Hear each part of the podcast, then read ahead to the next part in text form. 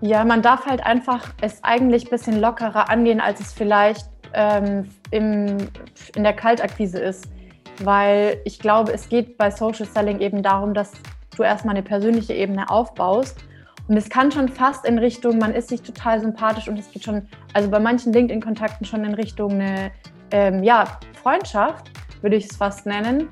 Und dann, selbst wenn dieser Mensch nicht dein Kunde wird, kann er trotzdem deine Botschaft nach außen tragen, weil er wiederum andere Kunden hat, die vielleicht Weihnachtsgeschenke machen. Und dann platziert er das einfach mal, weil er dich so cool findet. Und also ich sehe das halt locker. Auch selbst beim Videocall muss es bei mir nicht um die Produkte gehen, sondern eher darum, nachhaltige Beziehungen aufzubauen. Ähm, Yannick sagte auch immer, es dauert bis zu eineinhalb Jahre, bis ein, äh, ja, ein Lead ein Kunde wird. Da bin ich tatsächlich am Anfang noch ungeduldig gewesen, weil es einfach in der direkten Akquise, ich laufe in eine Firma rein, schneller abgeschlossen wurde, sage ich mal. Aber auf Social Selling, äh, beziehungsweise auf LinkedIn und in, auf sozialen Medien geht das nicht so schnell. Herzlich willkommen beim Branding for Future Podcast. Mein Name ist Charlotte Maxeiner und in diesem Podcast werde ich mit spannenden Interviewgästen über innovative Ideen, Trends und Strategien sprechen, um dir zu helfen, dein Unternehmen auf die Zukunft auszurichten. Hier ist der Branding for Future Podcast, dein Podcast für frische Ideen, Impulse und zukunftsfähige Unternehmen. Hast du an, am Anfang das wirklich so gemacht, dass du eher geguckt hast, dass du ein Netzwerk aufbaust mhm. von einer breiten Masse? Du hattest vorhin gesagt, klar, dass du irgendwann dann auch gezielter Unternehmen angefragt hast und erstmal querbeet gestartet bist. Aber Hast du das Gefühl, du brauchtest erstmal eine Base von 500 plus Kontakten, damit quasi du auch die Kunden anziehen konntest, die du brauchst? Oder würdest du eher den Ratschlag geben, okay, fokussiert euch wirklich auf die Kunden, die ihr erreichen wollt und dann sind es vielleicht mhm. quasi weniger Leute? Ähm, also wie, wie hast du diese Reichweite da drin gespürt? Weil ich glaube, das ist so ein Thema, wo man sich viel mit beschäftigt, dass ähm, Reichweite immer im Fokus steht. Mhm vermeintlich. Und ich glaube, es macht, ja, ich bin gespannt, was du davon dazu sagst. Ja, also ich habe mir halt gedacht, okay, jetzt einen Post für 15 Leute machen ist nicht so zufriedenstellend, weil dann wahrscheinlich die Interaktion jetzt auch nicht so geil ist und die Leute, die mich ja kennen, die wissen, was ich mache. Und deswegen habe ich eigentlich schon echt wie blöd mich vernetzt die ersten vier Wochen. Ich glaube, ich habe da sogar einen Post gemacht, wie meine ersten vier Wochen auf LinkedIn waren. Und nach vier Wochen hatte ich schon 500 Kontakte. Also ich habe komplett querbeet ein, äh, sympathische, nette Menschen, mit, mich mit sympathischen, netten Menschen vernetzt und auch viel geschrieben schon. Ähm, und dann ist natürlich dadurch auch die Interaktion mit meinen Posts größer geworden. Und also es hat sich so kontinuierlich ist es mehr geworden, bis ich dann so bei 1000 war. Und dann dachte ich mir, oh Gott, jetzt muss ich erstmal wirklich meine Kontakte sortieren, weil es gibt ja keine Sortierfunktion bei den LinkedIn-Nachrichten. Du musst immer gucken, dass du alles mhm. beantwortest und irgendwo ähm, dir auch ja in einem anderen Projektmanagement-Tool rein, reinschreiben, welche Personen sind eigentlich wichtig, welche sind weniger wichtig und ähm, mit welchen hatte ich schon Videokontakt. Ähm, aber ich würde sagen, bei mir war es eine Mischung. Also ich habe wirklich nicht gezielt nur geguckt, wer könnte mir jetzt was bringen, sondern ich habe auch geguckt, von wo kann ich noch was lernen. Ich habe zum Beispiel, ähm, es gibt ein Unternehmen auch auf LinkedIn, die sind sehr präsent für Social Selling. Da habe ich mega viel gelernt ähm, von äh, Nils und Robert von Leaders Media. Kann ich dir auf jeden Fall auch mit gutem Gewissen nennen. Die sind super, super cool und geben sehr viel ähm, Wissenswertes raus. Und genau, da habe ich mich dann kontinuierlich verbessert. Und ich glaube, wichtig ist, dass man nicht jetzt zu schnell wächst, weil sonst ist es auch so ein bisschen, dass man unantastbar ist und nicht mehr antworten kann, weil du bist immer noch nur eine Person vor diesem Laptop, die ja die Nachrichten beantworten muss. Und genau, es kann natürlich auch irgendwann zu viel werden und deswegen mache ich das jetzt gerade ein bisschen langsamer und gucke, dass ich vor allem wichtige Kunden für dieses Jahr auch noch finde, wo ich auch unterstützen kann und wie viel Zeit investierst du mhm. am Tag da rein? Also ich meine, gut, Social Selling ist auch so ein bisschen gerade deine Hauptaufgabe, mhm. ne? Aber gerade in den Anfängen, wie, also wie viel Zeit glaub, verschlingt ich das? Ich habe in den ersten Wochen fünf Stunden am Tag damit verbracht. Mittlerweile ist es weniger geworden, nicht weil ich das unbedingt will, sondern weil einfach ganz viele andere Aufgaben anstehen. Also jetzt, beispielsweise vor zwei Wochen haben wir 10.000 Lebkuchen verpackt. Hm. Ähm, Krass. da kam ein großer Auftrag rein. Ähm, genau, also ich würde sagen, im Schnitt sind das so dreieinhalb Stunden. Mhm.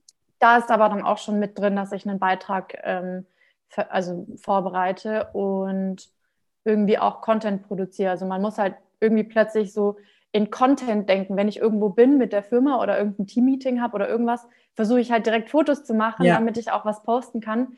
Aber was ich auch wichtig finde, ist, dass der Post irgendwo eine hohe Qualität hat. Also dass man jetzt nicht guckt, hauptsächlich drei Posts in der Woche und damit habe ich jetzt meine krasse Reichweite bekommen, sondern eher zu gucken, was könnte die Leute interessieren über mich oder mhm. über das Unternehmen und ja, ja, dass halt eine Sinnhaftigkeit dahinter steht, ne? Ja, weil ich glaube, es gibt sehr viele auch ein bisschen quatschige Posts und da will ich jetzt eher ähm, ja nicht dazugehören. Mhm. Wie oft postest du? Also hast du so einen Contentplan dir erarbeitet auch? Ja, ich habe ähm, einen Plan, wo ich eher reinschreibe, was sind so meine Post-Ideen und eigentlich arbeite ich den dann so drei Tage vorher aus und ich poste aktuell einmal die Woche. Mhm. Es mhm. hört sich nicht viel an, aber es ist neben den ganzen anderen Aufgaben wirklich äh, ja gar nicht so einfach und ich will halt eben lieber einmal die Woche posten und etwas Interessantes äh, nach außen tragen als ja zwei, dreimal die Woche und dann nimmt die Qualität ab. Also ich denke, da werde ich ja. mich aber auch noch steigern, gerade in den nächsten Wochen, wenn wirklich die heiße Phase mit Weihnachtsgeschenken ist, dass ich da einfach noch mal mehr präsent bin und da versuche zweimal die Woche zu posten. Ja, wobei ich glaube, das ist auch nicht unbedingt ähm, entscheidend viel entscheidender ist ja, wenn in deinem Posteingang irgendwie 30 Nachrichten klinken, dass du dann ja. auch wirklich darauf eingehst, weil in dem Moment sind das deine Kundenprojekte. Ja, Dadurch, genau. dass diese ähm, Live-Interaktion ausfällt, ist ja genau das. Es ist, ist ja wie wenn du quasi morgens deine Tasche packen würdest und du fährst zum Kunden hin und vertreibst die Lebkuchen. So ist es halt jetzt, wenn du den Computer startest, dich in, in LinkedIn einloggst und quasi da den Postordner ähm, aufmachst, ne? Ja, richtig. ja, Du hast jetzt eben erwähnt, dass du ähm, quasi ein separates Organisationstool hast, um die mhm. Nachrichten zu sortieren.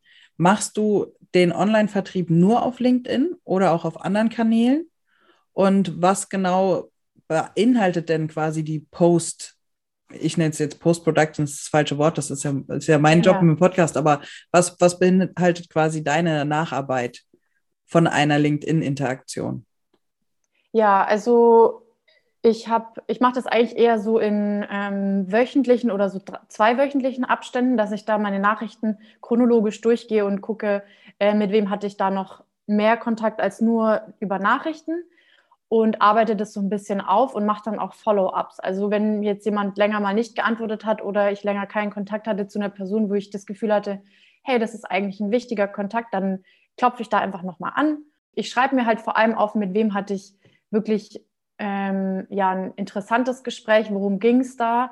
Das schreibe ich mir dann alles zusammen, oft natürlich auch direkt nach einem Termin, wenn ich zum Beispiel einen Videocall hatte, dann schreibe ich mir auf, was war das, das Kernthema dieses Gesprächs, was hat ihn interessiert, ähm, interessieren ihn vielleicht sogar schon unsere Produkte, weil oft ist es gar nicht der Sinn ähm, eines Videocalls. Man lernt sich eher kennen. Mhm. Ich möchte auch dann natürlich was über mein Gegenüber erfahren.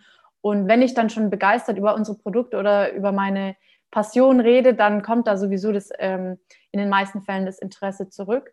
Und ich finde, ja. das ist gerade ein ganz wichtiger Punkt, da muss ich kurz einhaken, weil mhm. ähm, ich glaube, das wird ein bisschen unterschätzt.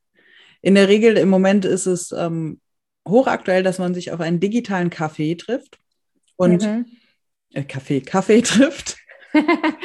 und dann oft irgendwie man das klar, du verbindest das mit dem Geschäftlichen, aber ich glaube, es ist, ich bin gerade total äh, begeistert davon, dass du wirklich dich hinsetzt und dann quasi das nochmal zusammenfasst und die Kernaussagen da rausholst, weil du natürlich damit viele potenzielle Kunden auf dem Schirm hast, wo das vielleicht andere nicht haben, weil sie quasi ähm, das wirklich als digitalen Kaffee betrachten. Schon im Geschäftskontext wahrnehmen, aber ja. gar nicht die Chance da drin erkennen. Und das finde ich ist gerade auch ein super Tipp, ähm, wahrscheinlich für den einen oder anderen, der vielleicht beim Social Selling noch am Anfang steht. Ja, man darf halt einfach es eigentlich ein bisschen lockerer angehen, als es vielleicht ähm, im, in der Kaltakquise ist. Weil ich glaube, es geht bei Social Selling eben darum, dass du erstmal eine persönliche Ebene aufbaust. Und es kann schon fast in Richtung, man ist sich total sympathisch und es geht schon, also bei manchen LinkedIn-Kontakten schon in Richtung eine ähm, ja, Freundschaft, mhm. würde ich es fast nennen. Und dann, selbst wenn dieser Mensch nicht dein Kunde wird, kann er trotzdem deine Botschaft nach außen tragen, weil er wiederum andere Kunden hat, die vielleicht Weihnachtsgeschenke machen und dann platziert er das einfach mal, weil er dich so cool findet. Und also ich sehe das halt locker, auch selbst beim Videocall muss es bei mir nicht um die Produkte gehen, sondern eher darum, nachhaltige Beziehungen aufzubauen. Mhm. Ähm, Yannick sagte auch immer, es dauert bis zu eineinhalb Jahre, bis ein, äh, ja, ein Lead ein Kunde wird. Da bin ich tatsächlich am Anfang noch ungeduldig gewesen, weil es einfach in der direkten Akquise, ich laufe in eine Firma rein, schneller abgeschlossen wurde, sage ich mal. Aber auf Social Selling, äh, beziehungsweise auf LinkedIn und in, auf sozialen Medien geht das nicht so schnell. Und ich glaube, man kann sich halt auch verscherzen, weil viele auf LinkedIn, ich gehöre da auch dazu, teilweise bekommen ganz viele Pitches täglich. Mhm. Und diese Pitches sind ja. super anstrengend ja. und teilweise, selbst wenn du darauf freundlich antwortest, kriegst du keine Nachricht mehr zurück und dann ist diese Person einfach eigentlich unten durch. Ähm, ich bin dann noch relativ nett, auch wenn mir jemand irgendwie unhöflich kommt, aber ich glaube, die meisten blocken den oder ja, schmeißen ihn aus dem Netzwerk und es geht wirklich eher darum zu gucken, nachhaltige Beziehungen aufzubauen und nicht irgendwie nur den Abschluss vor Augen zu haben, weil ein Mensch hat viel mehr Potenzial, als nur dein Kunde zu werden. Er kann, wie gesagt, auch deine Botschaft irgendwo anderen Kunden mitteilen und seinen Kunden oder wie auch immer. Das finde ich gerade auch nochmal mega cool, weil ich glaube, dass viele Leute denken, dass du online schneller ähm, Kunden akquirierst und wirklich Leads generierst. Und das ist ja wirklich ein bisschen ein Irrtum, wie du es auch gerade beschreibst. Weil ja. dadurch, dass seit Corona alle Leute auf dieses Medium umgestiegen sind, natürlich, mhm. so wie du es auch beschreibst, man jeden Tag in irgendeiner Form irgendeinen Pitch im ähm, Posteingang hat.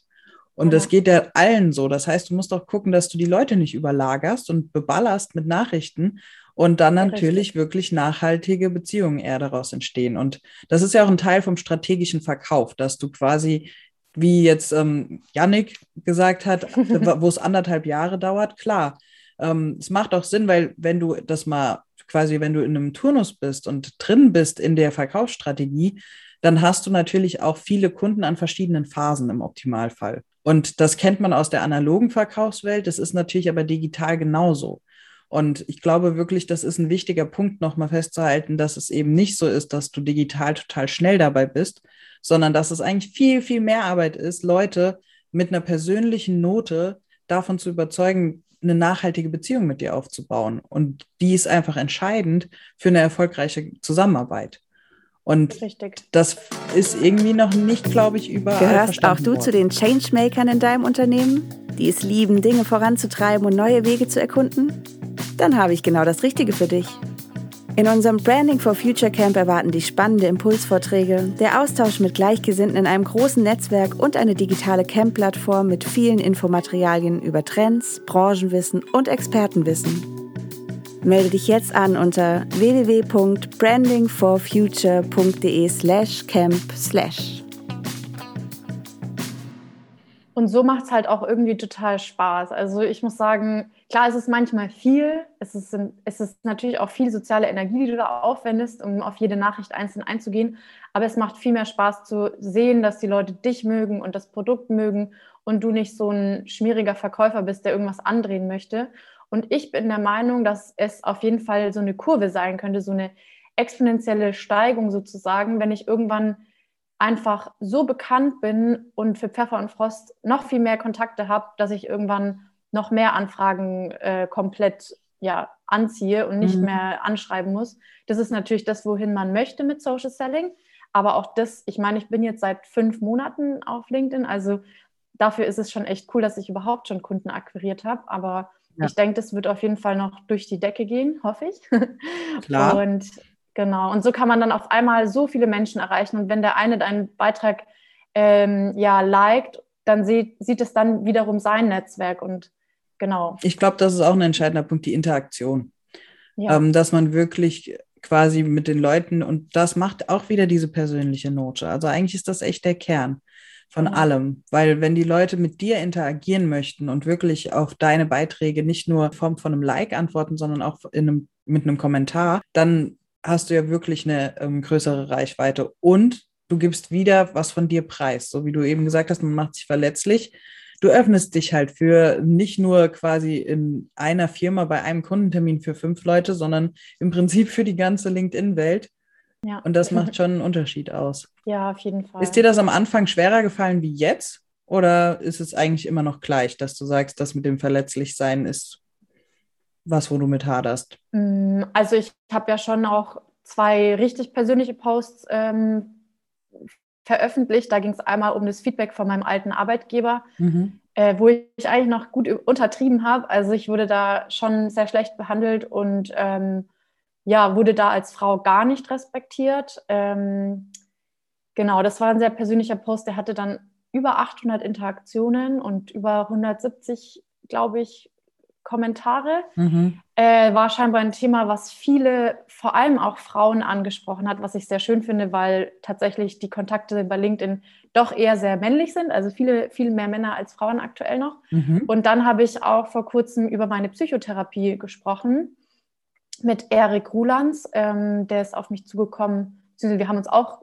privat so ein bisschen unterhalten und dann habe ich das einfach mal erzählt und das fand ich halt wichtig zu zeigen, es ist kein Tabuthema und ich stehe dazu und kann tatsächlich Leuten damit helfen. Da, dann nach diesem Post sind mehrere auf mich zugekommen und haben gesagt, sie wurden durch mich motiviert, da auch mal hinzugucken. Cool. Jedenfalls, ich habe schon, ja, ich habe gemerkt, eigentlich gefällt es mir, mich als ganze Person zu zeigen und nicht nur ähm, eine Seite, so, ja, ich bin die happy Lebkuchenverkäuferin, sondern ich habe halt auch andere Phasen im Leben äh, gehabt und ja, es gibt immer Hochs und Tiefs und da ist es halt auf Social Media oft so, dass man eher so die Hochs sieht und bei allen läuft's und ich glaube, das, ja, das macht dich nahbar und irgendwie, ähm, wie du sagst, authentisch.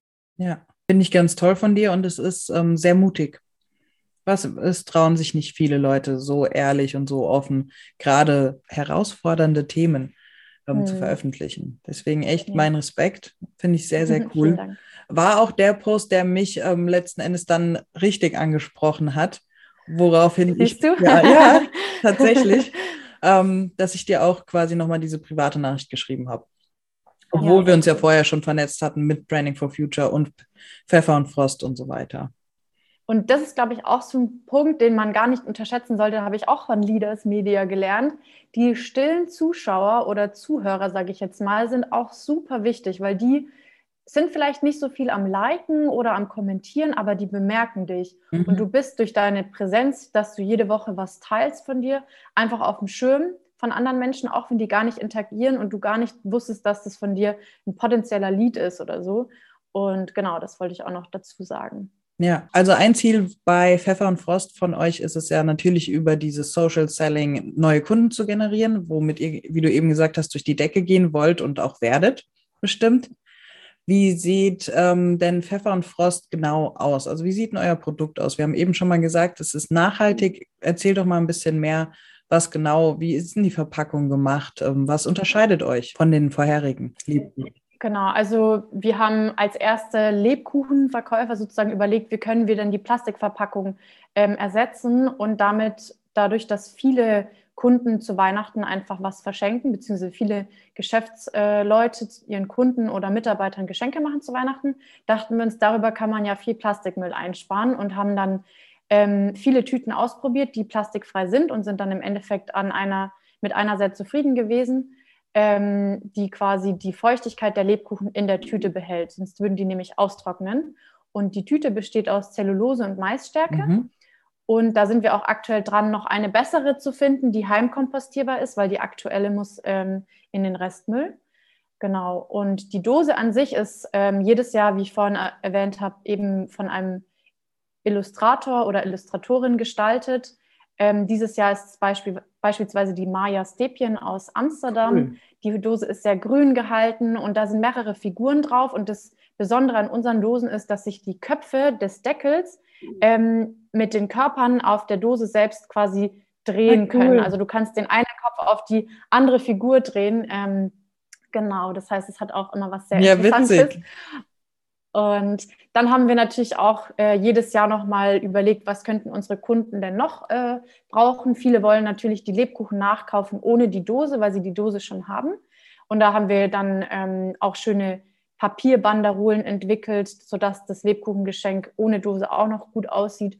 Und seit diesem Jahr haben wir auch einen Lebkuchenbrief. Das ist ein, ein einziger Lebkuchen in der plastikfreien Tüte in einer Papierschachtel. Das sieht auch wunderschön illustriert aus und kann man eben als einer Lebkuchen verschenken. Mhm. Und genau. Ja, super. Dann geht ja bei euch jetzt die Hochsaison los. Richtig. Also ich finde alleine, ich meine, das Konzept ist cool und auch dein Social Selling ähm, ist total ansprechend, aber auch einfach wirklich an sich das Produkt, weil Weihnachtsgeschenke brauchen alle Firmen oder möchten auch alle Firmen ja. natürlich verschenken. Ne? Und das mal auf so eine innovative, neue Art zu verpacken und ähm, aber eigentlich mit einem sehr traditionellen Inhalt, das ist echt genial. Ja, ja. Also ich finde super. Ihr habt aber auf eurer Homepage ja auch noch andere Angebote. Also es gab, glaube ich, sowas wie eine Lunchbox, ne? Ähm, genau, eine Meetingbox. Da haben wir quasi die Produkte von fair hergestellt, also fairen Manufakturen eingekauft, wo wir sehr viel rumgetestet haben und ähm, uns entschieden haben, das ist ein Produkt, das unsere Nachhaltigkeitskriterien quasi genügt und haben die gebundelt. Also zum Beispiel ein Bio-Granola äh, mit einem Bio-Cold Brew Coffee als Meetingbox für Online-Events oder Online-Meetings. Und ähm, genau, da kann sich zum Beispiel ein Kunde von uns auch eine Landingpage von uns branden lassen und dann verschickt er einen Link an seinen Kunden und der bestellt sich darüber einfach eine Meetingbox nach Hause und so muss unser Kunde nicht mal Adressen mhm. einsammeln. Mhm. Und das ist eben auch ein, ähm, ja, ein Teil unseres Unternehmens, das nicht so, vielleicht noch nicht so nach außen ähm, deutlich ist. Aber wir haben halt zwei äh, Softwareentwickler im Team, Yannick und Till, und die bauen da die coolsten Software-Services hin, die einfach für unsere Kunden sehr, sehr leicht in der Handhabung sind und sehr modern und ja. Mega cool. Auch nochmal rausstechen.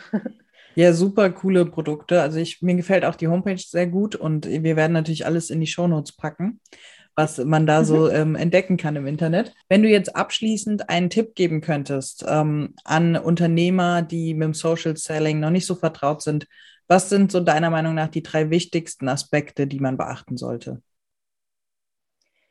Ähm, also ich würde, das ist mir tatsächlich auch bei euch aufgefallen, ähm, dieses Unternehmen und die Bilder der MitarbeiterInnen sollten eine, eine gewisse Stimmung rüberbringen. Es sollte vielleicht zumindest das gleiche Titelbild sein oder ähm, ja, die Marke zum Ausdruck bringen und auch das Bild des Mitarbeiters oder der Mitarbeiterin sollte vielleicht in den Unternehmensfarben sein, mhm.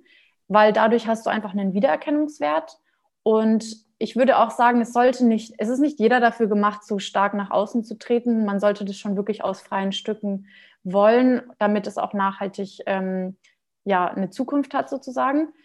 Und dann einfach mal ausprobieren. Also ich habe auch verschiedenste Posts ausprobiert und gucke dann selber einfach sozusagen, welcher Post ging gut, was ging nicht so gut. Und mir hat auch einmal einer gesagt, schau nicht so darauf, was die anderen wollen, sondern zeig dich einfach, wie du bist. Und das würde ich auch so als Tipp geben, weil am Ende musst du dich mit den Posts wohlfühlen. Und wenn du jetzt ein Foto nimmst, wo du dich einfach furchtbar fühlst, dann wirst du dich damit nicht wohlfühlen. Und das merken die anderen vielleicht dann auch im schlimmsten Fall. Und ja, ich würde eine gute Mischung aus persönlichen Inhalten und äh, Firmeninhalten machen, damit es auch einfach nicht so ein reiner Werbekanal mhm. wird. Und wie gesagt, die Leute kommen, wenn sie das cool finden, was du machst, sowieso auf dich zu, ob du jetzt da fünfmal mehr dein Produkt gezeigt hast oder nicht. Ja. ja. Super coole Tipps nochmal. Das heißt, unterm Strich macht es auch einfach Sinn, ähm, einen Markenbotschafter oder eine Markenbotschafterin einzusetzen. Alleine genau, schon wegen dem genau. Zeitaufwand wahrscheinlich. Ja, es ist, es ist wirklich, es ist wirklich zeitaufwendig, aber es lohnt sich, weil ja, wenn man einfach wirklich hinter dem Produkt steht, merken das die Menschen. Und das ist auch das Feedback, was ich immer bekomme, dass sie sagen, wow, du stehst ja wirklich dahinter und nicht so, ja. du verkaufst das einfach nur. Super cool.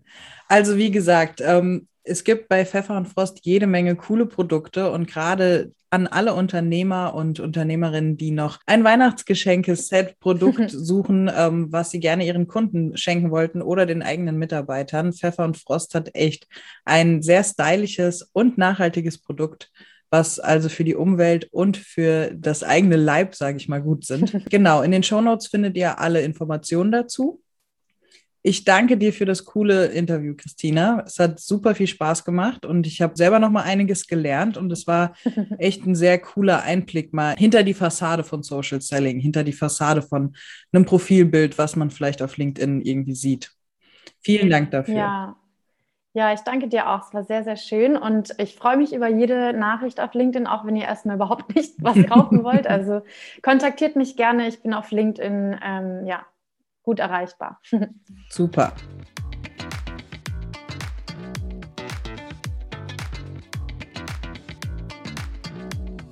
Das war unsere heutige Podcast-Folge. Vielen Dank fürs Zuhören, schön, dass du dabei warst. Wir haben dir alle wichtigen Informationen und Links in die Shownotes dieser Folge gepackt. Hinterlass uns gerne deine Gedanken in den Kommentaren oder vernetz dich mit uns in den sozialen Medien. Du findest uns bei LinkedIn, Facebook, Instagram und Xing, wo wir auch regelmäßig interessanten Content für dich bereitstellen. Und wenn dir diese Podcast-Folge gefallen hat, dann freuen wir uns, wenn du uns positives Feedback in Form von einer Bewertung schenkst. Bis zum nächsten Mal, dein Branding for Future Team.